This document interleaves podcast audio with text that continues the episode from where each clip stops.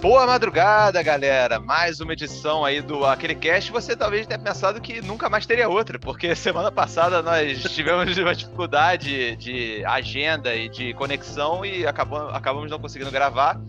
Isso é bom que dê um tempo pra galera voltar a acumular takes ruins, takes é, ineficientes, takes insuficientes sobre videogame, aquela, criar aquela raiva que eu acho que é parte do que anima nosso público.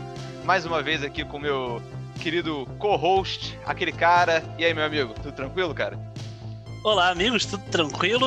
Eu fiquei um pouco preocupado com a, um certo fatalismo da pessoa que, com uma semana sem podcast, achou que nunca mais veria a gente, temendo pelo nosso óbito, temendo pelo descontinuamento definitivo do podcast, mas estamos aqui, estamos aqui para mexer nos vesperos, estamos aqui para comemorar os bons videogames, para ter uma conversa franca entre amigos. É sempre um prazer estar aqui na gravação. Que bom, que bom que estamos saudáveis e bem. Exatamente. E, cara, eu até pensei em gravar alguma coisa, cheguei a gravar uma coisa para colocar, mas eu não sei, cara. Eu, eu ia fazer um videozinho curto, só dando um, um panorama assim sobre, sobre GTA, que um, um, brother meu tava comentando comigo. Aí eu falei, pô, vou gravar um solozinho só pra ver. Porra, meu irmão, fiquei 50 minutos falando sobre a parada, sem pauta, sem porra nenhuma. Então eu nem ouvi ainda, cara. Depois eu vou ouvir, ver se tem alguma coisa que dá pra aproveitar. Cara, se der, eu jogo eu aí. Eu quero ouvir isso. Toca, toca de bônus aí, episódio, episódio extra aí. Vou, vou, vou, vou, trabalhar. Me falem aí no arroba aquele underline dude, se você quer ouvir isso, e, ou então manda, manda o, um, aquele, aquele cara YT pra ele me pressionar pra colocar isso no ar. Vamos ver se isso vai ver a luz do dia em algum momento. Mas... Sabe qual é a vibe? Aqueles episódios de série, que é aqueles de baixo orçamento, que é, tá aquele do Breaking Bad, que a gente gosta e muita gente odeia, da, da mosca, mosca, lá. É. Acho que pode soltar esse episódio meio nessa vibe, sabe? Isso. soltar lá pra galera. É, é. Vamos ver se dá pra fazer alguma coisa nesse sentido. Então, cara, vamos começar já com o nosso tradicional segmento, de o que, que nós estamos jogando e você meu, me ofereceu um, um, cardápio interessante, mas eu acabei optando por Resident Evil 3 porque eu tenho muita curiosidade nesse hum, jogo, sim. cara, porque eu gosto, eu gostei muito, muito mais do que eu achei que eu gostaria até do Resident Evil 2 Remake, é um jogaço inacreditável. E o 3 eu vi que foi recebido com uma certa frieza e foi uma sei lá, a galera falando que. Eu vi gente falando que é ruim e gente falando que não é tão bom mas é, eu não sei se é também coisa que foi herdada do jogo, né? Porque o 2 é muito melhor do que o 3, originalmente. Então, daí o seu panorama, o que, que você jogou, o que, que você o que, que você tá achando? Vamos lá. Eu acho que tem algumas coisas que, muito além da, da crítica, da natureza subjetiva de você se divertir mais ou menos com um jogo ou outro, eu comprei ciente de uma realidade do... não tem para onde correr, é que falam que o Resident Evil 3 ele é um jogo bem curto, diferente do 2 Remake, porque no 2 Remake, como você jogou, você tem a campanha do Leon, tem a campanha da Claire, e aí é um, um jogo, tipo, realmente num padrão Triple A de você ter uma jornada longuinha, ele rende é a duração que você espera de um Resident Evil de ação. Eu não terminei ainda. No momento que a gente está gravando isso aqui, eu até botei lá no canal daquele cara o gameplay jogando a primeira uma hora e meia, foi isso aí que eu joguei mas falam que não tem muito ponto de correr no sentido que esse jogo eu tô esperando e parece esse o caso, você for até nos How Long to Beat da vida, um jogo para você zerar em tipo 4 horas. E isso para você cobrar um preço cheio, eu sei que tem muito debate sobre quanto é justo você cobrar num jogo ou não. No lançamento, eu acho meio problemático sim você tacar 60 dólares num jogo que vai durar umas três horas, quatro horas. Não sei o que, que tu pensa disso. O tempo para você seria um fator? Para mim, eu acho que para questionar o preço e para entrar, primeiro, com uma certa uma fé de cara baseada nisso. É, eu entendo, eu entendo também essa reclamação do, do preço. Eu não sei, porque o, o, ele tem algum modo extra, como, por exemplo, Mercenaries no Resident Evil 4, ou talvez alguma campanha com um cenário diferente, alguma coisa assim. Eu não me lembro direito se o 3 tinha alguma coisa nesse sentido. Não, acho que até os originais, quando eles saíram, o próprio Resident Evil 2 era só o jogo no original, não tinha ah, alguma coisa sim, pra você fazer sim, além certamente, dele, né? É, certamente. Mas ele então, tinha os dois mas... cenários, né? Tinha do, da Claire isso, e do, do Leon. Uh -huh. Isso. E aí, nesse agora, no, no remake, eu acredito que isso vale para todas as versões. Posso ter quase certeza que é isso. Ele vem junto um segundo joguinho, que é o Resident Evil Resistance. Esse eu joguei bem pouco, mas pelo menos tem isso para saciar o que você estava falando agora. Talvez eles, exatamente cientes do quão pouco conteúdo tinha ali, botaram junto nesse bundle que você baixa, você compra Resident Evil 3, veio junto no meio ali o Resident Evil Resistance, que é mais me pareceu, eu encostei, joguei uma meia horinha só desse aí, nem tenho muito para falar ainda, que eu só fiz o tutorial mesmo.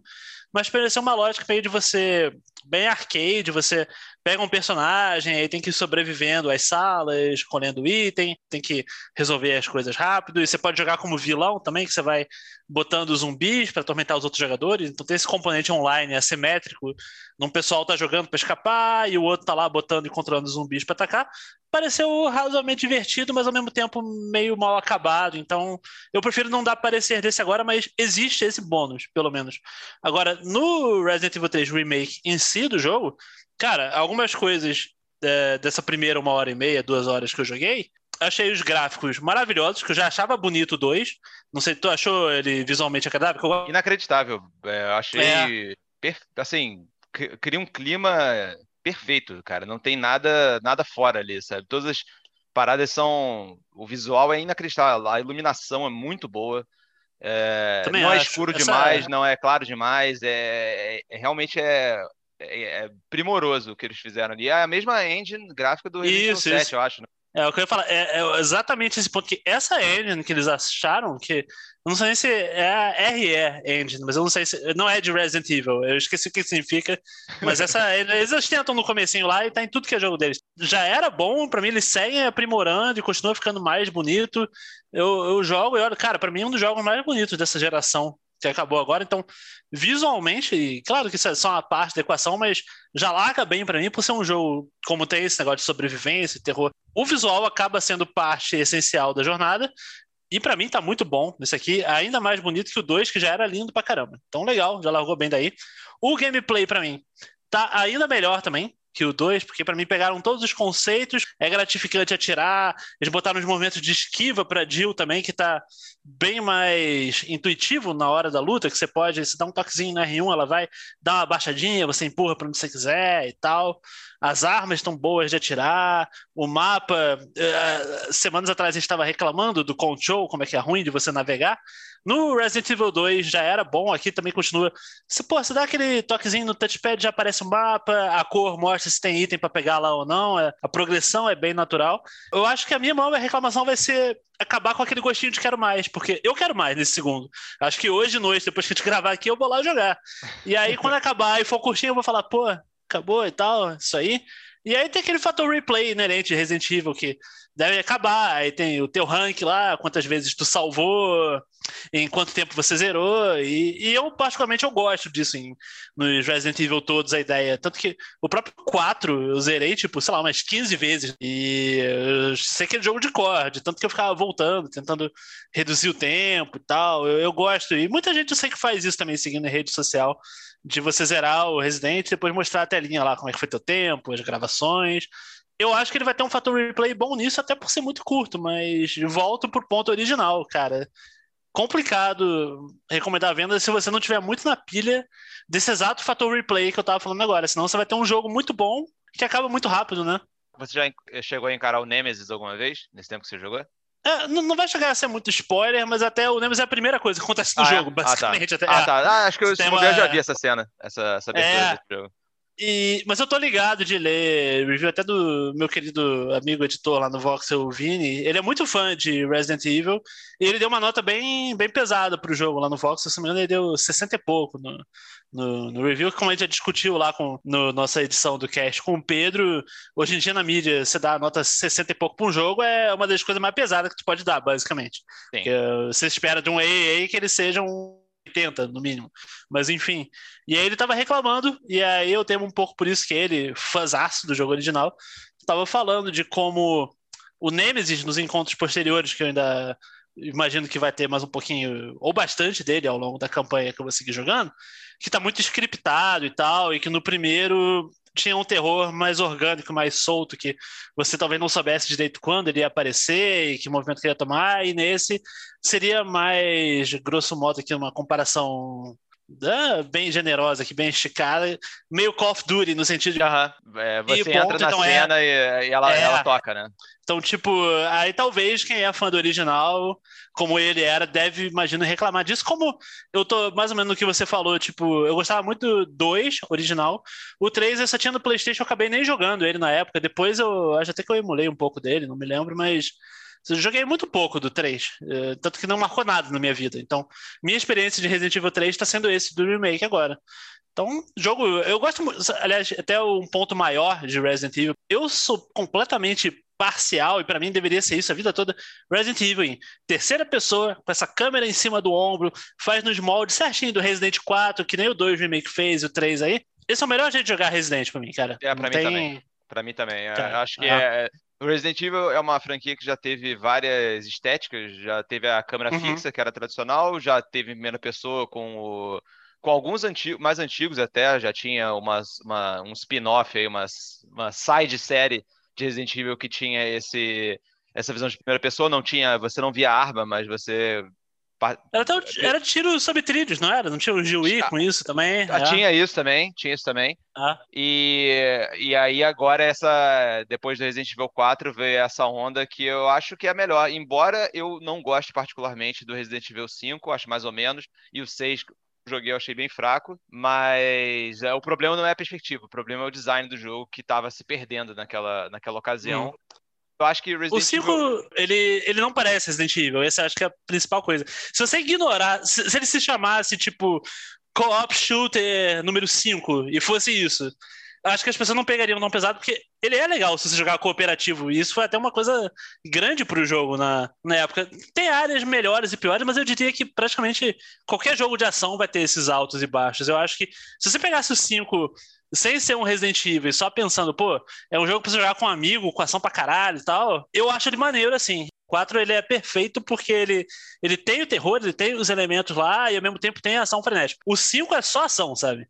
Mas acho que se você pegar ele nesses termos, eu só queria registrar essa mini defesa do 5. O jogo como o 5 como um jogo de tiro de ação sem cérebro total para você chegar e jogar com um amigo, eu acho que ele clica um pouquinho. Como Resident Evil é, é mais problemático mesmo. É, não, eu concordo com isso. E, o, e, se você pegar a franquia como um todo, você vê que tem uma escalada de ação do 1 pro 2, pro 3, pro 4 e pro 5 e, e pro 6. Uhum. É, só que eu acho que é, a partir do 4 eles começaram a perder um pouco a, o prumo do que, que isso significava. Começou a ficar uma parada, de novo, a grosso modo, mas ficou uma parada meio Call of Duty, porque eles começaram a não saber como escalar a ação se não fosse de uma forma completamente pirotécnica, helicóptero caindo e bazuca explodindo o tempo todo, loucura inacreditável. Então, é, eu acho que a franquia se perdeu nesse sentido, mas eu acho que eles se reencontraram bem com o 7, pelo menos em termos de tom, embora não tenha jogado.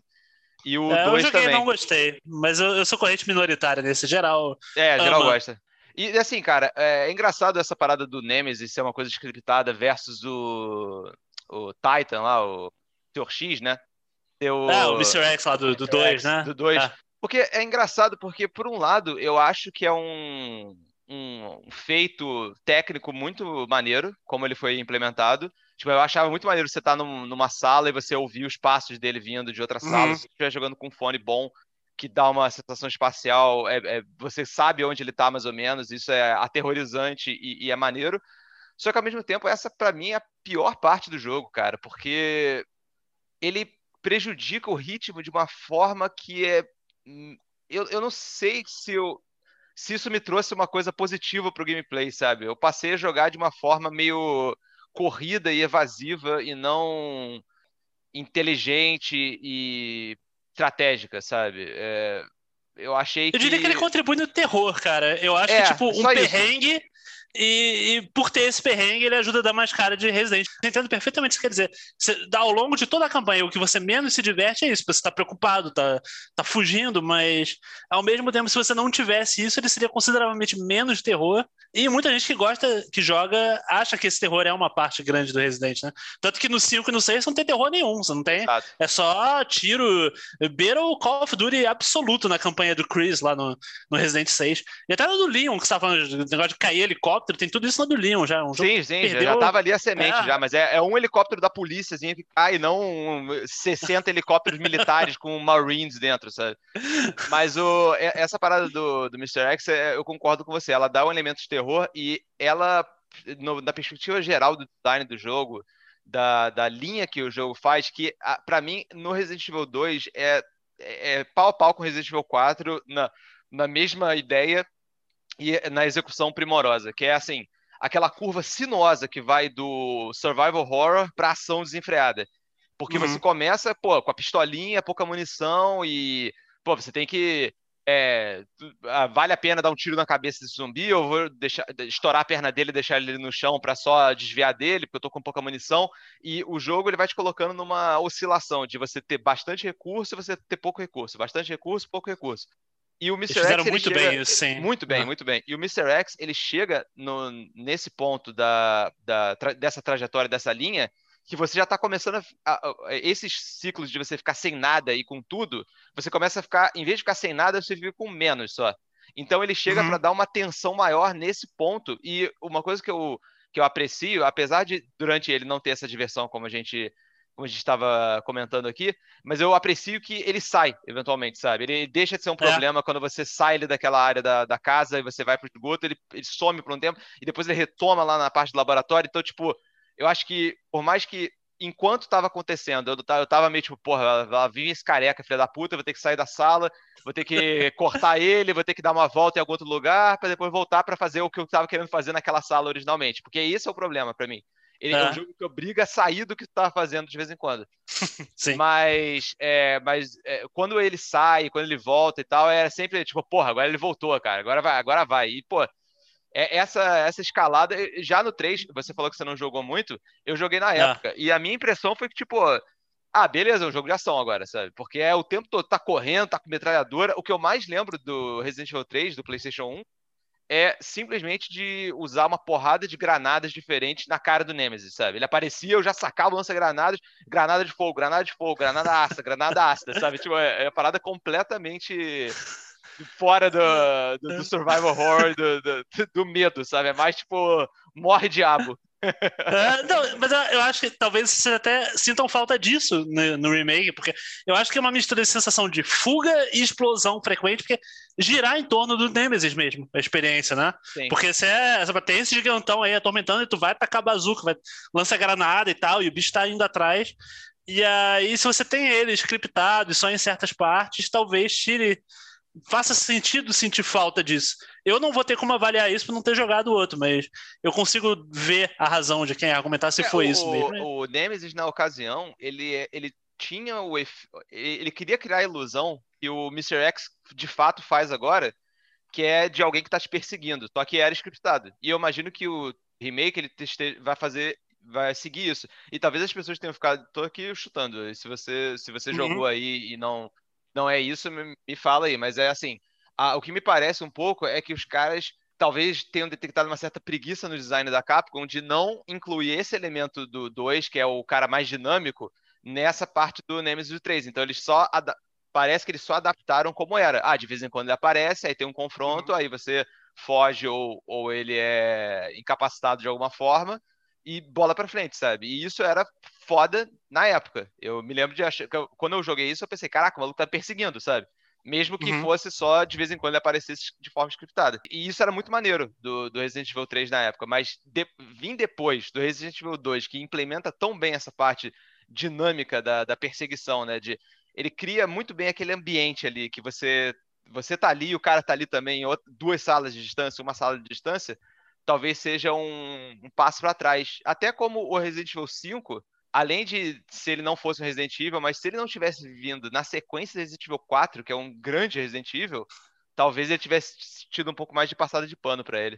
Engraçado você entrar nesse ponto, porque eu ia até comentar como é que a história se repete, porque se você for ver, focando até mais específico nesse exato caso do Resident Evil 2 por 3, é até poético, porque o 3 é muito pouco lembrado e a maioria celebra o 2, e agora com o remake aconteceu a mesma coisa, né?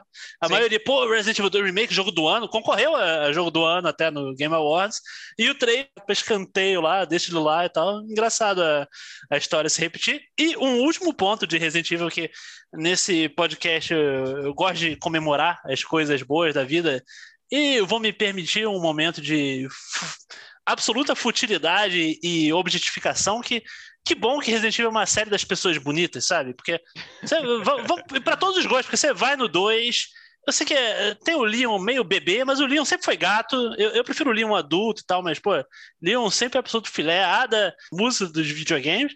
E essa Jill maravilhosa no 3, então Sim, você vai punir o. Né? É, cara, é um. É, é para jogar e ser feliz colírio para os olhos. Obrigado. Mais uma maravilha tecnológica da, é, do motor Capcom, gráfico dele, sabe? A, a Capcom agora está chegando no ápice disso, que está praticamente vendendo um simulador erótico aí com Resident Evil 8, que a galera tá pirando na mulher gigante lá. Ah, é. A, a, a, vampirona gigante. Então a galera já tá. A Capcom ela foi preparando o público dela para esse momento tudo através dos anos. Foi a conta gotas. Começa com um filminho lá no Resident Evil no PlayStation 1. Olha só essa galera aqui, esses caras aqui. Aí vai refinando, aí a galera começa a ficar, pô, esse galera tá ficando bonito, hein? Aí agora o nego já tá completamente sem noção, já a, a, o perfil oficial da Capcom jogando a altura exata da mulher pra neguinho se acabar em casa, na, quebrando ladrilho Total. lá, desesperado. É. É, o Resident Evil... Entende a arte, né? Obrigado, Japão. Obrigado, Capcom. Fazer o jogador de videogame feliz. Bom, então saindo aí do Japão, que nos entrega a mulher gigante e o cara de bebê. eu, vou, eu vou desembarcar na, na Polônia, cara, para falar da, da ex-queridinha, talvez agora meio desgraçada, CD, CD Projekt Red, que os Falei caras... que tinha mexendo nos vesperos hoje, já, Exato, já foi direto cara. na produtora do momento. E aí, cara, assim, eu peguei um, esse jogo que eu, que, eu, que eu vou falar aqui, eu tô há um tempão de olho nele, tava querendo pegar numa promoçãozinha, e esse momento chegou, tava uns 20 e poucos reais lá na, no GOG, que é a loja da CD Projekt, esse não está sendo patrocinado, mas poderia ser, não importa. Dinheiro sujo, eu aceito. É... é um ícone da esquerda. exatamente, exatamente. Parabéns. É, o, o jogo é aquele Thronebreaker, que é uma, uma aventura paralela dentro do universo de Witcher, que você controla.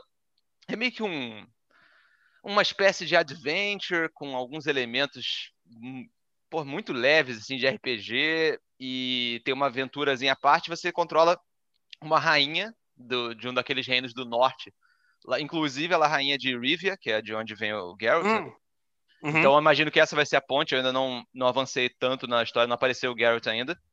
Mas já tá várias coisas do, que você reconheceria do jogo, tipo, é, tá acontecendo uma invasão dos Nilfgaardians. Então, é, tem toda aquela dinâmica lá daquela guerra e tal do, do jogo. E é um jogo que é uma, essa aventura só que é, a interação, a maior parte da interação, tirando a parte que você está no mapa, que você navega ali pelo, pelo mapa e você customiza algumas coisas, é um jogo de Gwent. Essencialmente, aquele jogo de carta do que tinha no Witcher 3, os caras deram uma bufada no, no, jogo, nas regras, na, na, na quantidade de variantes da, das coisas que as cartas podem fazer um jogo muito mais dinâmico, muito mais complexo. E isso dá o arcabouço para essa aventura que tem uma história e tal, e tem personagens, e, e, e é muito bem escrito, é, é, tem aquele padrão de qualidade da, da série, tanto na, no visual, que obviamente não é tão detalhado, absurdo como The Witcher 3, eles vão para um lado muito mais uma ilustração o mapa parece uma ilustração assim que você encontraria num, num, livro daquele universo e muita as cutscenes são geralmente são imagens relativamente estáticas, sabe? A pessoa mexe alguma coisinha ou outra, mas no geral não, não tem grandes animações. Algumas cartas especiais são animadas e o efeito é irado, assim, são ilustrações hum. iradíssimas. É, isso está muito, tá muito dentro do, do que você espera de card game top, sabe? Tipo, até o Magic Arena, que tem. Magic Arena é até meio roubado, porque as cartas já são o, o, o negócio premium mesmo, né? Mas esses, uhum. esses jogos que os caras, porra, a ilustração da carta é foda, aí tem até quem é que foi o ilustrador, sabe? Tipo, tem esse valor que dá, e eu, eu acho isso muito maneiro em card game, é uma das coisas que eu mais gosto, essa parada da, da carta é, ser tão bem ilustrada que você tem uma coleção de cartas meio que te dá uma espécie de uma compreensão daquele mundo, sabe? Você conhece o mundo através daquele, daquelas fotografias ali. Então, uhum. isso é muito maneiro. A trilha sonora também segue mais ou menos o mesmo padrão daquele, daquele estilo de música medievalista do leste europeu ali e tal. É tudo muito maneiro. Só que, cara, tem um problema. É, que é meio sério. Eu hum. realmente não gosto desse jogo. porque...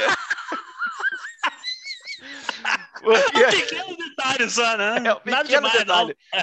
E, cara, é uma das coisas mais frustrantes, cara. Porque, assim, eu, eu nem consegui. Eu tenho muito essa parada que às vezes eu me arrependo com como. Isso é coisa de criança que eu trouxe até hoje. Que é tipo assim: eu tomo muito dano quando eu tô pilhado pra um jogo, aí eu compro ele, aí eu não gosto dele, sabe? Porque eu acho que, pô, eu fiz errado aí, não pesquisei o suficiente, sabe? Uhum. Eu fico meio bolado. Cara, que horror!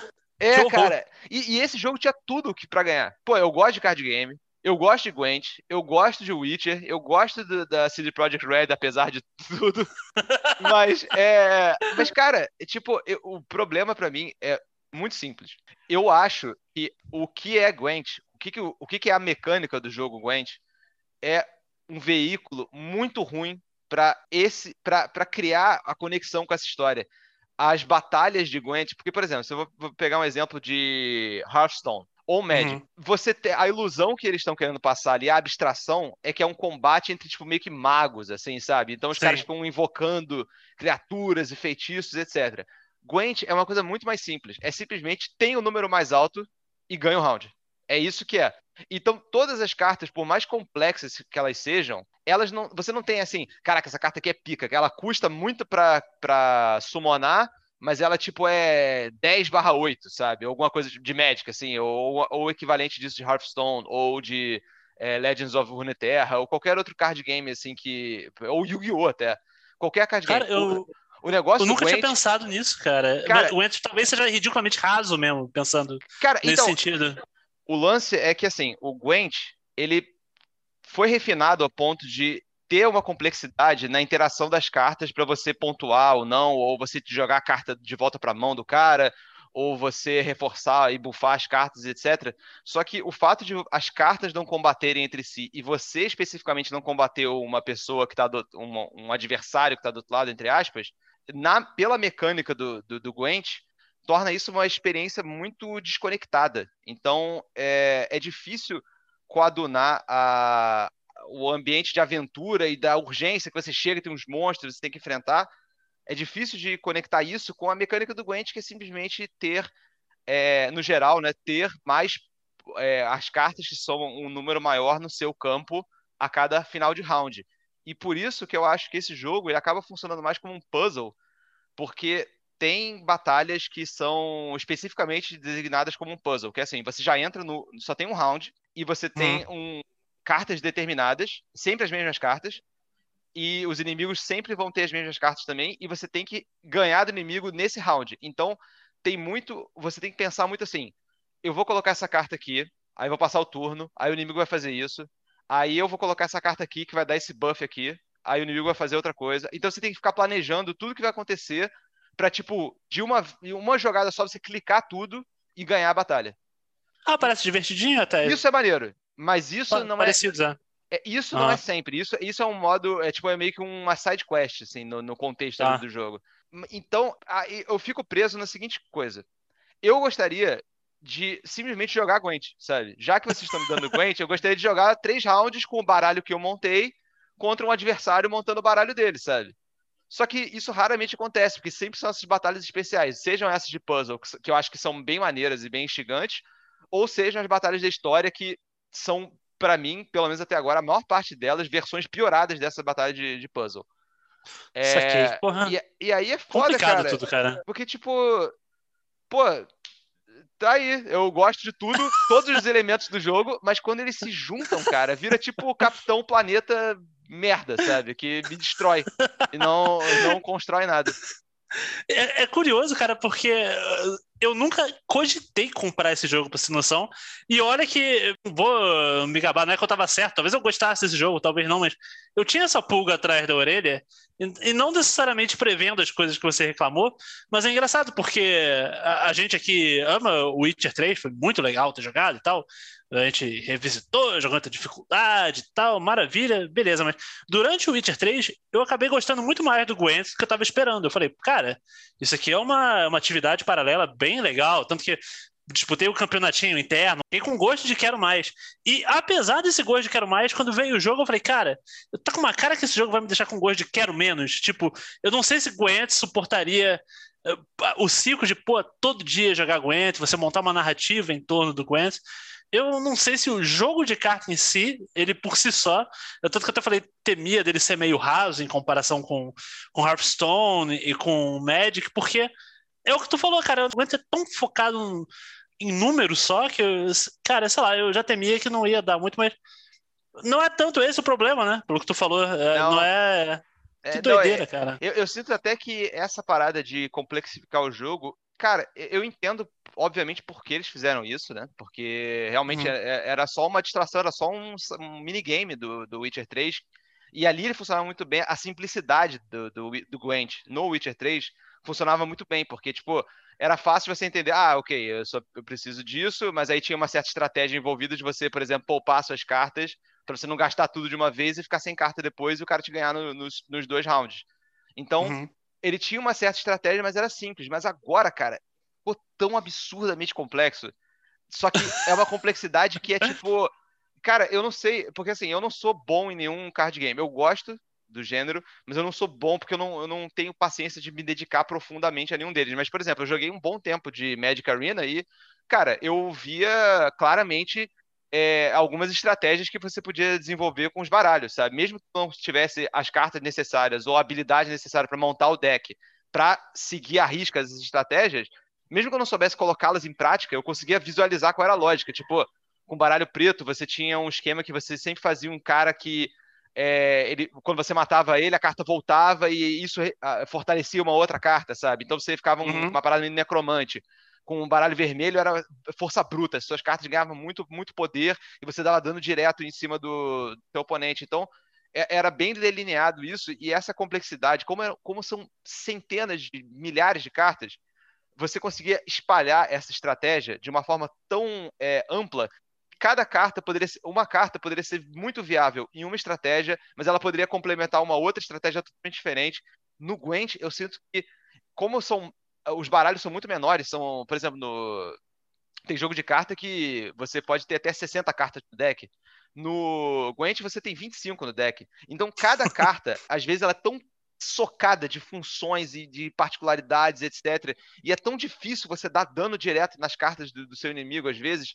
E às vezes é exatamente isso que você precisa fazer. Tipo, o cara teve uma batalha contra chefe que. E esse jogo ele fica nessa dualidade, porque ao mesmo tempo que eu, eu não tava me divertindo, eu tava achando uma merda, na verdade, eu tava tipo, caraca, isso aqui é impressionante das perspectivas do design, sabe? é impressionante os caras conseguirem fazer isso no card game, mas é tipo, teve uma batalha contra um chefe.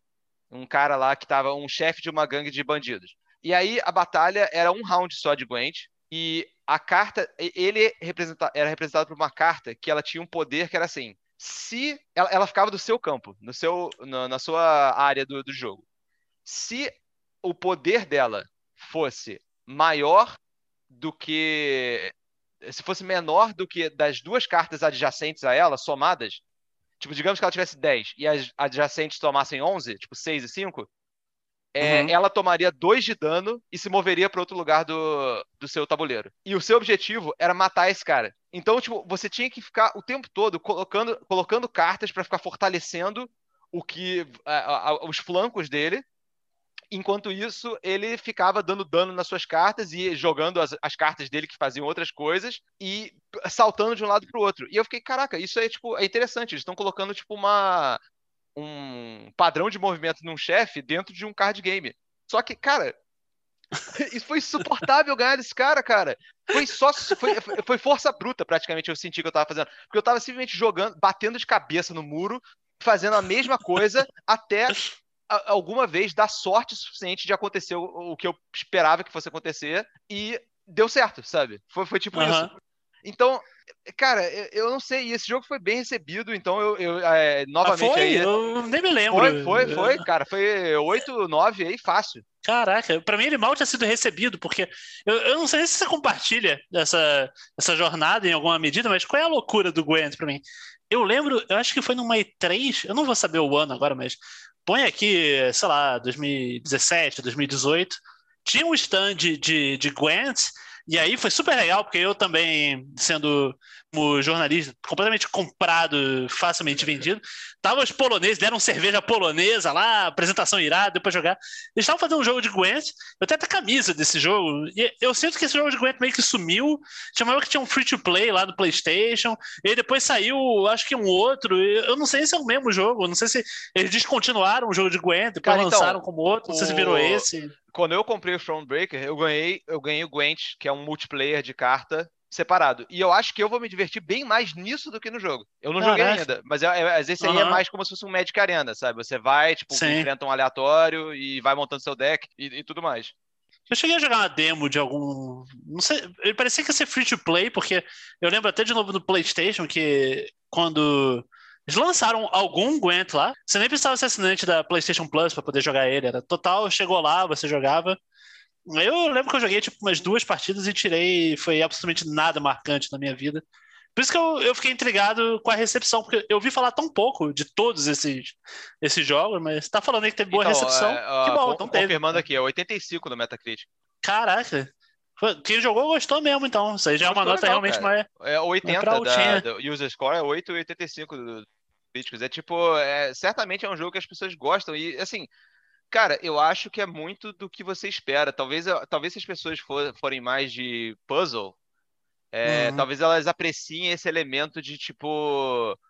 Porque tem essa estratégia mais típica de puzzle e não de tipo montar o seu deck. Porque até tem essa parada de você montar o deck, mas é, ainda tá muito incipiente. Você é, é, dentro da... E assim, o jogo ele até faz um esforço, na verdade, que eu achei bacaninha, embora no fim das contas não resolva meu problema com ele, mas foi legal de ter, terem pelo menos tentado. A premissa de tudo é que é, você, é, o narrador da parada, quem tá contando essa história é um maluco meio trambiqueiro que tá numa taverna. e ele tava jogando Gwent com os caras, e aí os caras falam meio que, tipo assim, ah, a gente vai te matar, mas antes disso, conta mais uma das suas histórias. É, uma das suas histórias. aí o cara, ah, então eu me lembro da história da rainha, não sei quanto, não sei o que e tal. E aí Cara, vai contando. Isso. E, e, isso é maneiro porque, tipo, isso explica por que, que as partidas de Gwent são a, a parada, né? Mas, cara, eu vou, eu vou tentar dar uma investida maior e ver se a parada cresce, mas até agora eu, eu não vi muita vantagem de fazer outras cartas, é, porque você tem.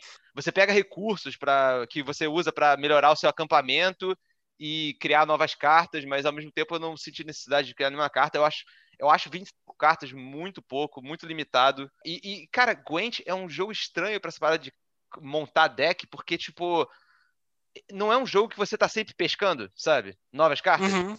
Então é tipo, sim, sim.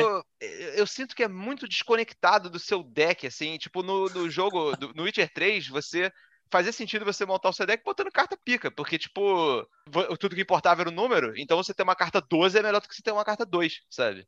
Uhum. Mas rindo, jogo sabe, fica, uma, fica uma boa notícia aqui, porque eu tava pensando, pô, o jogo anota 85, aí você tem. Eu, eu fico em cima do muro te ouvindo falar, é, é muito difícil para mim. Normalmente a gente concorda na maioria das coisas, mas eu não faço a menor ideia do que eu vou achar jogando esse Quent. Mas eu, eu sei um consolo que eu posso trazer para você. Se mesmo que você seja a única pessoa no mundo que odeia e tem problemas com esse jogo, eu acredito que essa não é a opinião mais impopular que você vai trazer no podcast hoje, e nem eu, conforme foi evoluindo a conversa. Então, eu acho que mesmo que você tenha polarizado demais no Gwens, a gente ainda vai irritar mais as pessoas. E isso aqui foi eu tentando aqui o não, trabalho é... que você magistralmente faz sempre. Não, não, é, é, a, aproveita, você já, você, já, você já puxou a já puxou a marimba, agora, agora toca aí, meu irmão. Agora aí. Ah, rapaz. Introduz aí. Cara, vamos acho que eu vou partir de uma introdução anedótica aqui, porque literalmente a história da vida real, como ela aconteceu, a gente pode até voltar só um pouquinho no tempo, nesse último Nintendo Direct que teve, porque ficou 500 e tantos dias sem ter uma apresentação normal de Nintendo Direct, pensando, cara, pô, tão, tão legal, eu, eu gosto, tipo, na medida do possível, como a gente já fez junto a live do The Video Game Awards, se você não tiver com amigos e fazendo live, qualquer coisa, pode ser meio chato de ver, mas na medida do possível, o Nintendo Direct eu acho que é o melhor formato de você sentar e ficar vendo anúncio. E eu acho legal, abri live e falei, pô, vamos ver aqui com o pessoal, entra aí, aquele cara, vamos ver, Nintendo Direct, sei lá quantos dias sem. Sentei, abri a live, fui ver e ilhei do mundo, né? Timeline jogando lá seus comentários, todo mundo reagindo ao vivo, mas eu tava lá no meu videozinho, falar 50 minutos de anúncio, termina com o anúncio do Splatoon 2, do, mentira, Splatoon 3, que o 2 já saiu em 2017, Splatoon 3 anunciado, finalzinho direct, e apareceu lá 2022. Aí eu, beleza, fechei a live, fui lá, abri o Twitter numa boa, nem li nada, falei, pô, legalzinho Nintendo Direct, apareceu, achei que o jogo ia estar 2021, anunciaram 2022, fiquei chateado com isso, mas de resto achei um programinha legal, divertido, obrigado aí pela live, deixei por isso mesmo. E aí eu fui falar com você, e aí no que você me mandou mensagem, falou, cara, tá todo mundo falando aí de Zelda, reclamando pra caralho do preço, Aí eu falei, pô, teve? Qual foi? Foi tão inofensivo pra mim na hora, tão, tipo, completamente foda-se. Tipo, ah, legal, vamos, vamos relaxar. Eu até te mostrei, eu falei, na live, quando aparece, falar, ah, é isso, sabe? E aí, depois, na verdade, mal sabia eu, e fui vendo, logo depois de falar com você, depois eu abri, fui vendo o pessoal falando, todo mundo puto da vida pra caralho, falando, porra, como é que a Nintendo vai cobrar 60 dólares aí pra, pra relançar o jogo de Wii, agora em HD? E aí, o que eles apresentaram no Direct, até para quem perdeu tá por fora, basicamente pegaram o jogo de Wii, aplicaram a mudaram a resolução, né? O porte da de você pegar o Wii da época, era TV de tubo ainda e tal, baixa resolução. Pegaram o que era controle de movimento, eles aprimoraram pro Joy-Con e acrescentaram a opção de você poder jogar agora só com analógico. Eu particularmente não gostava muito do controle de movimento antes, ainda pensei, pô, legal, botaram essa função aí e tal. E aí, pô, 60 dólares. E eu concordo que é, é um preço ruim, é um preço caro e tal, mas eu sempre, sabe, a Nintendo sempre cobrou 60 dólares nisso, imaginei, ah, tá, anunciaram isso aí, 60 dólares, né? Fazer o quê? Normal, vida, vida que segue aí. É, eu, acho que, é eu, eu, acho que você ah. chegou no ponto nevrálgico da parada, que é essa, essa, esse reconhecimento da resignação necessária para ser um consumidor da Nintendo, sabe? É. Porque a Nintendo é isso, cara. A Nintendo faz isso desde sempre, sabe? A Nintendo, ela, ela coloca, ela, ela tem essa crença que é validada pelos números, essencialmente, de vendas Isso é anos de história, né? Uma empresa que sobreviveu a tudo aí, né? Exato, ela tem essa crença odeia de a parada. o jogo dela vale o preço cheio sempre, sabe? E ela até, uhum. eu imagino que relativize isso, eu não imagino que eles estejam vendendo, sei lá, digitalmente jogo de Super Nintendo a 60 dólares, mas, cara, para algumas gerações atrás, ainda é grama verde para Nintendo, cara. Tipo, acho que, acho que esse jogo ele sinaliza o seguinte: jogo de Wii é 60 dólares e a gente vai fazer isso. E assim, o que eu acho mais interessante é que a galera ela compra a Nintendo sabendo que a Nintendo é isso. Aí ela entra em desespero toda vez que a Nintendo faz isso, que já é esperado que a Nintendo faça. E aí toda vez, toda vez, eles entram no mesmo ciclo de convocar boicote que nunca, nunca, nunca um boicote será tão intenso quanto foi, entre aspas, o boicote, que foi, na verdade, desinteresse completo do mercado em relação ao Wii U, sabe? Não existe é a possibilidade cara. de organizar um boicote que seja maior do que isso. Porque a história tá aí, literalmente aconteceu. Você, o argumento das pessoas é, isso aconteceu muito, até engajou em rede social. A galera se amarra, e como você falou, toda santa vez é isso, vai e fala. Mas não, tem que, tem que votar com a carteira aqui, porque agora a, as pessoas estão comprando, então se todo mundo parar de comprar, ela vai parar de fazer. Meus amigos já pararam de comprar. Não você pegar Nintendo, Sony e Microsoft, não é, não é história remota. Não, não tô voltando pro, quando era criado Nintendinho, Super Nintendo, Virtual Boy. Não, tô falando. O Wii U é logo antes do Switch, cara. Tipo, vendeu pífio. Ninguém quis comprar essa porra, esse console, maluco. Ninguém. Não, tem como você ter mostrado um recado mais claro para Nintendo do que, olha, a gente discorda disso aqui, eles não tá querendo comprar isso aqui, eles não têm interesse nenhum nessa merda. Eles fazem o que eles querem e o que eles acham que, vai, que é o melhor para eles, tanto da parte. Porque, assim, eu acho que a Nintendo, obviamente, ela tem a, o objetivo de ganhar dinheiro, como qualquer corporação, mas eu claro. acho que tem esse DNA e essa filosofia na, na empresa que é de avançar. Eles querem, eles querem dizer alguma coisa com todo o console que eles lançam. Mesmo que seja uma iteração numa ideia anterior, como por exemplo, eu acho que o Switch é uma iteração tanto no desde o que eles vêm fazendo no DS, passando pelo uhum. mais especificamente pelo Wii U e concretizou no Switch, sabe? Tipo, eles estavam com essa dinâmica de portátil e console de mesa, e portátil e console de mesa, e, e fraturando essa linha, e chegaram e agora conseguiram efetivamente fraturar essa linha. E é engraçado lembrar, cara, voltando diretamente pro Wii U e pegando Cara, é, é, porque eu, trouxa, trouxa já, porque é, vale o, até uma ramificação na parada, que você sabe, acho que não é muito segredo nem pra audiência. Eu gosto da Nintendo, nunca escondi, eu tenho simpatia, eu, eu jogo desde pequeno e continuo gostando. Extra. É, o furo de reportagem sei que é caro, eu me fodo para pagar. Eu adoraria que fosse mais barato, mas eu sei que não é e não vai ficar. E eu tava lá no Wii U. E sabe o que aconteceu no Wii U? Eles pegaram o jogo Twilight Princess de GameCube, então, pô, mais ou menos o mesmo salto de geração que tem agora, Pegaram, meteram um filtro HD safado, cobraram 60 dólares, lançaram um amiibo do, do Lobo Link, e é isso aqui, ó. Tá aqui o 60 dólares o Zelda Twilight Princess no Wii U. Cara, e tava no console que ninguém comprou, que ninguém queria, não tem nenhum aprendizado, não tem nada. Eu, cara, eu tenho certeza absoluta.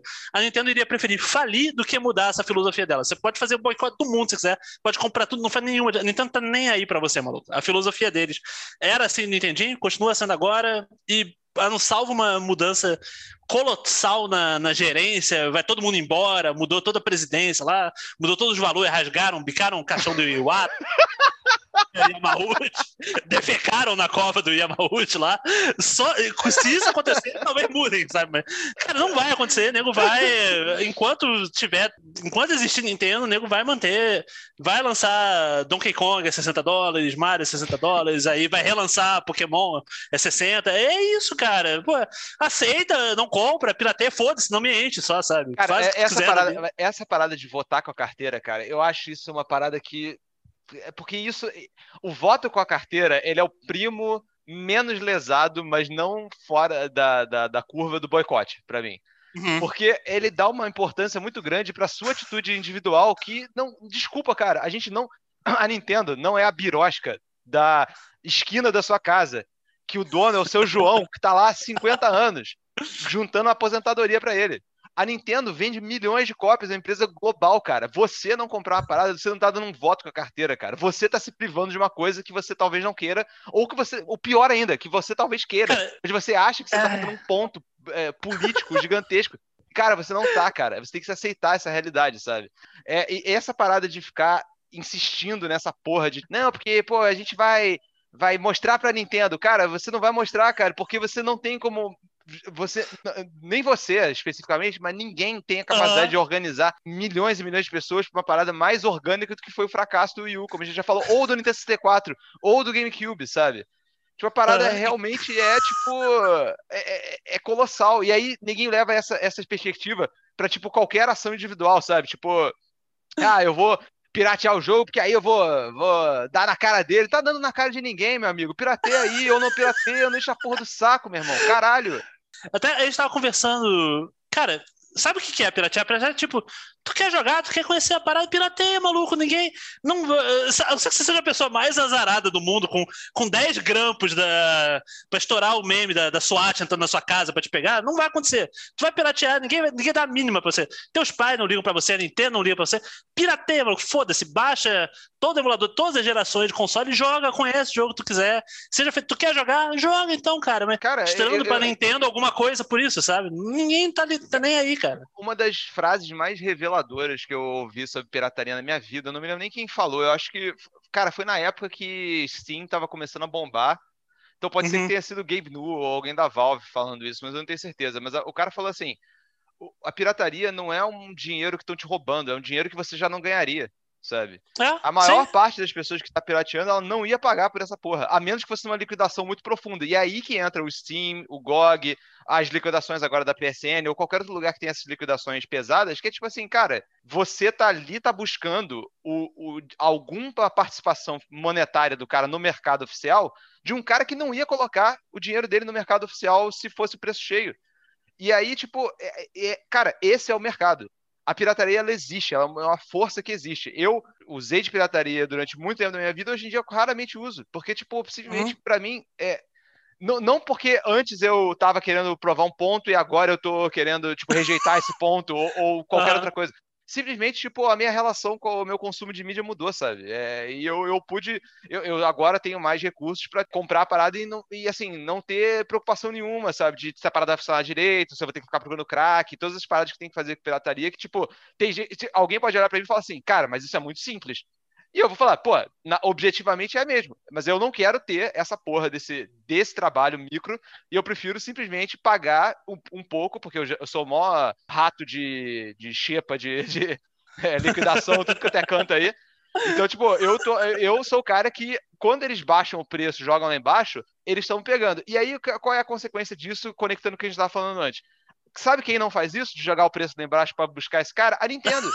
Então, o que eu faço Nunca é fez, me abster cara. da Nintendo. Porque, tipo, eu sei que se eu comprasse um Switch, ia ser dor de cabeça para mim. Porque eu, tipo, não Mas tem isso, tantos cara, jogos que eu quero. Você fala direto. Tu, tu, chega e fala assim, ô Thomas, pô, cara, tô afimzão de comprar um Switch. Eu falo, ah, é, beleza. Aí você fala, pô, vou comprar o Switch e aí eu vou esperar o Zelda, o Mario Odyssey, o Smash Bros. Ultimate, Mario Kart. Eu vou esperar esses jogos, cara, é 20 dólares. O que, que tu acha, Thomas? Não faz isso, maluco, não vai acontecer, cara. Para o, o que, que você acha? Eu acho que você vai ter um peso de papel que você vai vender no final da geração. Sim, porque a não ser que você esteja na condição de querer, independente da sua renda, tá, ou vai se endividar, independente, você sabe que você vai pagar 300 e pouco, 400 reais no jogo e ele não vai baratear, por exemplo, até para, foda-se, guerra de console, mas é uma realidade que tá lá. Você pega, por exemplo, o PlayStation 5 que saiu agora, tá caro pra caralho os jogos ainda, pô. Demon Souls Remake, Miles Morales, tá 300 reais pra cima. Então você pode apontar que como o nosso dólar tá uma merda, o governo tá uma merda, a economia tá uma merda, tá tudo caro. Beleza, mas tu pode ter certeza que daqui a pô, joga um ano pra frente, joga dois, o negócio vai cair pra metade do preço. Se tu pega hoje o PlayStation 4, os AAA dele, God of War, os Horizon, tu paga 40 reais nesse jogo. Nintendo nunca vai fazer isso, porque ela nunca fez. Então, você, você. Claro que você pode. Ah, seria ótimo se fizesse? Porra, seria, seria ótimo ganhar na Mega Sena amanhã, mas eu não vou ganhar, caralho. Então, tem noção que. Uh, vamos, vamos avaliar um pouco melhor as chances, sabe? Fazer uma, fazer uma compra informada na sua vida. E, cara, é assim, eu nem tô. É, é porque é muito fácil canalhas pegarem a nossa, a nosso ponto aqui e virar tipo, pô, vocês são mó, mó putinha da Nintendo. Mas, tipo assim, cara, eu nem sou, porque eu não tenho um console tu da Nintendo console, desde o 64, sim. sabe? Então, tipo, eu não sou mesmo. E, e, e, de certa forma eu tô mesmo defendendo uma certa resignação, mas não é nem pra, tipo, em benefício da cara, Nintendo. eu acho que é mais realismo, é. É, é, é benefício pessoa, das é. pessoas, sabe? Tipo, você uhum. não tá ganhando nada com essa merda desse pseudo-ativismo, ficar puto chorando o tempo todo na internet, você tá pagando de babaca, cara. Tipo, é, é, ela, é, é, aquela parada, cara, ela não vai, ela não vai ligar para você, sabe? Se dê valor, sabe? Deixe de ser o Nintendo nem tava no Brasil, não, não foi por causa da pirataria, não, não foi por causa da, não foi por você baixar o é, SNES 9X e jogar Aladdin que a Nintendo saiu do Brasil, cara, não foi, não foi essa causa e efeito da parada, sabe? E, e, ela também não voltou pro Brasil agora porque parou de emular, não, então, é absoluta, não é, nem, é absolutamente irrelevante, cara, você tá jogando Breath of the Wild no seu emulador ou não, ninguém, não faz nenhuma, nenhuma nenhuma, nenhuma diferença. Não sei quanto dá para martelar isso. Ah, e tanto que a gente falou, o ponto central e o que interessa faz diferença só para uma pessoa que é para você. Tu tá Exato. morrendo de vontade de jogar Zelda. No, tu tem um computador mais ou menos. Nem compra o Switch mesmo, não. Então faz o teu aí, se vira. Tem um monte de gente que tá jogando emulando. Joga. Então, pô, curte o jogo aí. Imagina alguém falar contra isso. Eu até tava falando outro dia, cara o minha situação hoje, que eu falei, pô, como alguém que gosta da Nintendo, eu compro, eu tenho minha biblioteca de jogos do Switch, eu devo estar com, sei lá, uns 100 jogos. Eu gosto de colecionar a caixinha, acho que fica bonito bastante, eu compro jogos, zero, mas, porra, tempo de Game Boy Advance, entendeu? Essa emulei a porra toda e não ficava Sim. na internet, porra, ah, olha aí, Nintendo, tô emulando. Não, eu queria jogar, queria conhecer, queria me divertir. E, cara, a própria biblioteca do Nintendo Wii queimava disco pra caralho dos jogos. E muitos jogos depois eu comprei, porque eu queria ter e tal. Foda-se, mas. Porque não, não é essa a parada. A parada é você querer jogar. E eu queria jogar com você. queria jogar o Wii Music com você. Então, porra, fui lá. Ao invés de meter dinheiro fudido, tava difícil achar o jogo no, no Wii Music lá. Queimei o disco, jogamos pra caralho. E sabe o que mais? Eu tenho o Wii Music físico aqui. Depois eu achei ele numa viagem, acho que tava tipo uns 3 dólares. Comprei e tá aí tem o jogo agora cara, e. É, é cara, é exatamente isso. Eu acho que é. as pessoas têm que saber o que elas estão se metendo, sabe? Porque isso faz parte da, da sua decisão de comprar ou não uma plataforma. Porque assim, você vai no uhum. Oba-Oba, você tá sendo um certo idiota, sabe? Porque, a, por exemplo, eu tô eu, cara, não existe nenhum jogo hoje em dia que esteja uhum. lançado uhum. ou no horizonte próximo que eu queira jogar mais do que Breath of the Wild. Não tem. Uhum. Só que, cara, tá. eu sei que, tipo, se eu comprar um Switch, vai ser, esse vai ser o único jogo que eu vou querer comprar. Então eu vou ter que meter aí. É, eu não sei contar um Switch hoje. Eu, vamos eu dizer... te digo, vamos legal aqui, ó. Vamos tudo... Não, é um pouquinho mais. Vamos dizer que você vai na. Não vai nem no mercado cinza, não. Vai abrir as varejinhas americanas, Amazon e tal. Tu vai meter. 2,600? 2,700. É. 2,700. Esse é o teu preço. Mais e vamos dizer que tu quer um jogo. jogo. Isso, tá, sabe o que? O jogo tá. Agora você tem a eShop brasileira, tá funcionando legalmente, tá funcionando, tá 299, 300 reais o jogo. Então você vai morrer em três. O, seu investimento mínimo para jogar dentro da lei, no, numa parada ter, e você querer ter lá, beleza, tá com o teu Switch, vai ter experiência total.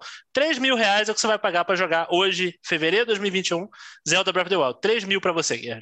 É Exatamente. Aí. E aí eu posso pensar assim, pô, eu acho que vale a pena para mim isso, porque eu quero ter um Switch e eu vou já ter consciência que eu vou comprar talvez menos jogos, mas que sejam mais significativos. Então, por exemplo, vou meter 300 nesse Zelda, vou meter 300 no Mario, meter 300 no Smash Bros, mas não vou meter Isso. 300 num, num, jogo mais lá do B, sacou? Vou deixar para lá. Uhum. Então, é, é, fazer, eu posso traçar essa estratégia para mim. Ou eu posso pegar mais ou menos o mesmo dinheiro e talvez um pouquinho mais e colocar no Xbox Series S que eu vou ter uma uma possibilidade de. Com Vai pagar até menos, na menor. real. Isso que é foda. É, vou, tá, vou... tá uns 2,700 também o Series S. Então aí paga. eu vou, vou conseguir, ah. tipo, com o Game Pass e tudo mais, vou conseguir tirar muito mais valor dele por um valor muito menor. Então, e, e aí, mas lá no, no, Game Pass não tem nenhum jogo que individualmente ou coletivamente eu quero jogar tanto quanto Zelda, mas, cara, faz. São escolhas que você tem que fazer no mundo real. E aí, super passando tudo isso, é o que você falou meu irmão, você não quer, você não quer sacrificar essa escolha? Cara, faz o que você quiser aí, porra. Dá o teu jeito, sabe? tipo. não é o cara que tá fudido com o celular, que só roda Free Fire. É gente classe média, média alta, que tá no computador lá numa boa, que tem, que tem um computador top de linha, até que é caro pra caralho. O cara tá com um computador bom em casa, meteu 5 mil e pouco reais no computador e, tá, e não consegue fazer essa decisão. Não consegue simplesmente aceitar a realidade das, das paradas e é, isso, cara. Tipo, pô, beleza, já meteu 5 mil e pouco no teu 6 mil reais no computador.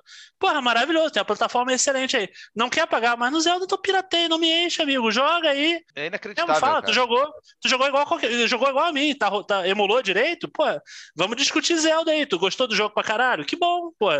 Melhor ainda, que bom que tu pode jogar, né? Tanta gente que não teria nem essa condição que tu tem, não, não tem nem o luxo de poder piratear no computador bom. Fica feliz aí que tu ainda tem essa, ter acesso a todos os consoles passados e tal, puta plataforma boa que é o computador, joga pelo prazer de jogar, não pra, não pra testado moral, não pra jogar na cara dos outros. Acho que. Não pra prejudicar a Nintendo, porque você é. pode ter certeza que você não tá prejudicando a Nintendo. A Nintendo tá pouco se fudendo. Nintendo... Brasil, cara. Eu, só não, eu só não digo que a Nintendo tá pouco se fudendo, porque, tipo assim, não é o tipo de coisa que. Se, se a Nintendo de fato souber, assim, que você especificamente está pirateando Zelda, talvez eles pudessem é, fazer alguma coisa a respeito disso, sabe? Uma ação jurídica. É, é legal, na real. Tipo, exato, não, exato. Não, é, não é mas, isso, mas tá esse, é o tipo, é. esse é o tipo de coisa que é, cara, é, a lei ela existe e aí você faz o que você quiser diante disso, sabe? É, a, a, internet ela permitiu isso, cara. É, é uma das coisas que eles não podem tirar de nós, entendeu? Essa é a coisa. Não eles a Nintendo, eles o, o The Man, sabe? O, o, ah, o establishment. Não, e, e Porque, não, tipo, pesa de novo a, a, a realidade de aceitar isso, o mundo, cara. Porque, tipo, Exato. tu vê a.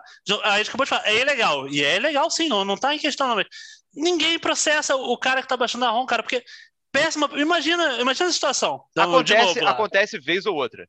Muito vez ou outra. O que que nego pega? O indivíduo, pode ser o nosso amigo Joãozinho das Couves aqui, no computador dele tá, tá jogando Zelda aqui no Brasil. Imagina a Nintendo multibilionária, move uma ação para prender, fuder esse cara condenado numa multa. Cara, a, a, publicidade negativa, o quanto de dano que o nego vai tomar em cima disso, você não fecha com a pessoa não vê acontecer. É o que o nego faz. Vai pagar é isso, Exatamente, o que nego faz, e aí, uh, nesse caso eu fico até, de novo, posição mais popular, porque tem que ver caso a caso, mas vou pintar um caso aqui que acho que vai ficar mais clara a situação.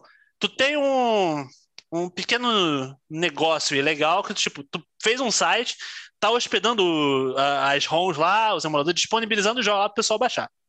E aí no teu site tem anúncio. E tá lá farmando, botando um malwarezinho, tá, tá pegando Bitcoin dali, tá jogando uhum. Google AdSense do lado, puxando lá. Então você tá lá ganhando dinheiro, as coisas disponibilizar ROM e tá com centenas de milhares de cliques. Se a empresa vê isso e quer tirar esse site, eu acho consideravelmente diferente de fuder um indivíduo, porque para mim ali você tá já fudendo um CNPJ, sabe? Tipo, então é, e, você... e, você tá você tá lucrando, cara. Você essa é a parada. É... Você tá você tá gerando valor para si em cima do trabalho de, de é. outras pessoas. Aí eu acho que é realmente muda a dinâmica. E em cima do a é pirataria é que eu defendo e eu defendo até a moralidade da coisa, que o pessoal adora enxergar a pirataria moral. Eu acho moral se for realmente se a tua bandeira é democratizar e tipo, pô, você não, você não tá preocupado, se você tá ganhando dinheiro em cima da parada, tu, tua prioridade é outra. Tu não tá querendo trazer acesso das coisas pros outros, tu tá querendo encher teu bolso as coisas de propriedade intelectual dos outros, as coisas de trabalho dos outros. Aí eu, eu acho meio babaca. Agora, o ato, porra, tu tá, vamos dizer, você me procura, ô, mas tu tem uma, uma role desse jogo tal, eu te passo, porra, entre amigos e tal, você é, é bonito até, é maneiro. Você passar adiante a ensinar alguém, emular alguma coisa, fornecer acesso ali e tal, porra. Eu acho que as pessoas elas têm que talvez pensar de uma forma com um pouco mais de nuance sobre as nossas interações com a arte que é produzida de forma corporativa, sabe? Porque não é que se você é, pirateia, você é o sagaz e quem compra é o otário, sabe? Ah. Ou quem, ou quem pirateia é o canalha ladrão e quem compra certo é o certinho honesto e, e, uhum. e de bem. É, são simplesmente formas que você engaja com o mercado, porque e você engaja com a cultura, porque, cara, todas essas tensões estão na mesma parada. Tipo, pô, eu, cara, eu, eu levo um estilo de vida, no geral, relativamente frugal, assim. Eu, tipo, não, uhum. não compro roupa da marca, não, não gasto dinheiro com isso, não faço grandes coisas com o meu dinheiro, mas, pô, eu, eu gosto, tipo assim, cara, já que eu tô trabalhando, já que eu tô vendendo o meu tempo uhum. para conseguir dinheiro, para me sustentar e tal, e aí eu uso isso para pagar conta, para essas porras assim que eu preciso para sobreviver, comida, o caralho é, mas aí o excedente disso, que eu não vou economizar uhum. e tudo mais, porra, eu gosto de, de, botar um dinheiro numa. botar esse. É meio que um. Eu tô usando esse tempo de volta para mim agora, sabe? Eu tô fazendo essa parada. É, é simbólico, é ritualístico mesmo. Eu gosto de comprar um, uhum. um jogo para jogar, porque aí eu, quando eu compro ele, eu, do, eu, eu decido dar uma atenção para ele, sabe? Tipo, ah. olha só, cara, eu te coloquei no palco agora, vamos ver o que, que você vai apresentar. E aí, tipo, uhum. eu, eu, é, é essa parada que eu gosto e, e que a pirataria não estava me fornecendo. E aí foi por isso que, gradualmente, à medida que eu fui me estabelecendo, tipo, profissionalmente e tudo mais, eu parei de, de consumir assim. Tipo, o Steam foi essa parada que abaixou muito a, a necessidade do acesso, assim, de, de quanto que eu tenho que colocar de dinheiro, o capital que eu tenho que ter para ter o acesso ao produto cultural. E aí, depois disso, cara, virou eu perdi o hábito, sabe? Mas a, até uhum. lá foi totalmente essa parte de democratização de acesso. Eu joguei muita coisa que eu nunca teria jogado se tivesse que pagar preço cheio, sabe? Seja é, videogame, no caso do PlayStation 1, especialmente PlayStation 2 um pouco, e, ou computador, assim, uma, umas paradas que, que eu joguei antes de, de começar a usar Steam, ali por volta de 2009, 2010, que eu comecei a usar Steam mais religiosamente. Então, tipo, a, a, pirataria, ela, ela, ela é uma coisa que existe, sabe? E as empresas, elas, em algum nível, elas têm plena noção de que no atual modelo que a gente tem, elas não uhum. não seria desejável e não seria necessário fazer nada sobre isso, sabe? Tipo, quem é o estúdio grande aí, quem é a grande corporação que tá de joelhos na merda por causa de pirataria, sabe? É, imagina, tipo, Disney Plus, é um monopólio fudido do rato do mundo todo. Ah, não, mas pô, o cara baixou o Mulan ali, baixou o Soul, é, baixou o Mandalorian. Porque sempre vai, ter, sempre vai ter uma parcela de pessoas que vai preferir não ter o trabalho e vai pagar para ver, vai pagar para consumir, vai pagar para jogar, ou o que seja, sacou? Uhum. Então é isso, cara. Até, até, o exemplo, até, até, o exemplo, claro, do, do cinema nacional de pirataria, que foi o Tropa de Elite, tipo. Pô, ótimo exemplo, sim. Foi, fez propaganda, a, né? A, parada. Eu, eu vi pirata e depois vi no cinema. Muita gente fez Direto isso. isso, cara. Muita sim. gente fez isso na época. Foi, foi uma parada que, que a galera. É, a pirataria, ela, ela tem. Ela é uma coisa que. É, um, é, é talvez um resquício de uma ideia de internet que era uma coisa muito mais colaborativa e comunitária, que foi se perdendo porque agora a gente está totalmente mediado por corporações. Aqui não é diferente, né? A gente está se falando pelo Zoom, é, uhum. e, se não pelo Telegram, se não pelo Twitter, sabe? Então a gente está sempre mediado por essas corporações e tal, e, e eles de, em diferentes escalas controlam o que, que a gente assiste, o que, que a gente ouve, o que, que a gente vê. Tipo, os streamings têm um algoritmo e tem os catálogos limitados e tudo mais. E a pirataria, ela, ela vai na contramão disso, sabe? É alguém que ripou a parada de algum canto, jogou na internet, outras pessoas estão distribuindo. É, é totalmente despersonalizado, mas ao mesmo tempo comunitário, sabe? Tá todo mundo é, no ato da pirataria, tá todo mundo convergindo na mesma, na mesma coisa, que é eu quero ter isso, e tá aqui, eu vou pegar, uhum. e, e, ao mesmo tempo vou fornecer nesses esquemas de peer-to-peer. -peer. é uma coisa interessante, cara. É um fenômeno interessante que eu gostaria que saísse desse âmbito de tipo moralismo barato, tanto pró quanto contra, sabe? Porque toda vez que isso aparece na porra do Twitter, cara, eu fico muito puto, que é, um, é, um, é uma parada muito cringe, cara. É tipo, porra, eu sou espertão aqui, ah, paguei nada. Uhum. Oh, porra, foda-se, meu irmão. Cara, o nego tá mais preocupado em apontar o dedo pro outro do que em se divertir com a parada que ele tá, teoricamente, deveria estar tá usufruindo, que nem, tipo, teve a. Antes do Zelda, a pessoa fala, ah, Uh, Mario, a edição comemorativa 35 anos, ah, os trouxa. Cara, porra, se tu quiser gastar 400 reais no jogo físico, qual o problema da pessoa ter feito isso, cara? Não tá. Qual, qual como. Vamos, vamos, eu mesmo, eu, eu comprei. Vamos, vamos lá, vamos, vamos por parte desse, desse do Mario. Eu joguei os Mario na época. Esse é o nível de que alguém que talvez esteja ouvindo dizer, ó, oh, como é que o Thomas é trouxa. Eu tenho o Mario 64 em cartucho, eu tenho o Mario Sunshine no GameCube e eu tenho o Mario Galaxy no Wii. Eu tenho os três originais, da época deles. E os consoles? Não só... E os consoles? E os consoles. Eu tenho, eu tenho todos esses, eu zerei todos esses, eu amo esses jogos. Eu já emulei eles e zerei eles em emulador por pura conveniência, eu tava no computador. Ah, vontade de jogar Mario. Pô, na época que saiu os primeiros emuladores de Mario 64, de, de Nintendo 64, zerei Mario 64 lá, porque eu gosto do jogo. Beleza. E aí agora eu, adulto aqui, pagando minha conta, ah, legal, pô, vou comprar esse jogo aqui. Pra... Zerei no Switch, peguei 120 estrelas no Mario 64 no Switch de novo. Pirateei o jogo, comprei o jogo de novo. Ah, cara, tu me acha trouxa, tomar no cu. O problema é seu. O dinheiro é meu, cara. Eu trabalhei, paguei, joguei. Se, se lançar de novo o coletânea, eu compro de novo. Caguei, pô. O dinheiro é meu, caralho. Vai. Pô, tá, tá sobrando tempo pra me criticar e vai tu se divertir, jogar o que tu quer, sabe? Vai, vai cara, jogar, e, amigo. E, vai. Você, e, cara, olha só, veja que você pagou porque você quer ter a parada, você quer ter a, a parte da coleção, da coleção sabe? Ah, eu gosto, me dá prazer. A caixa.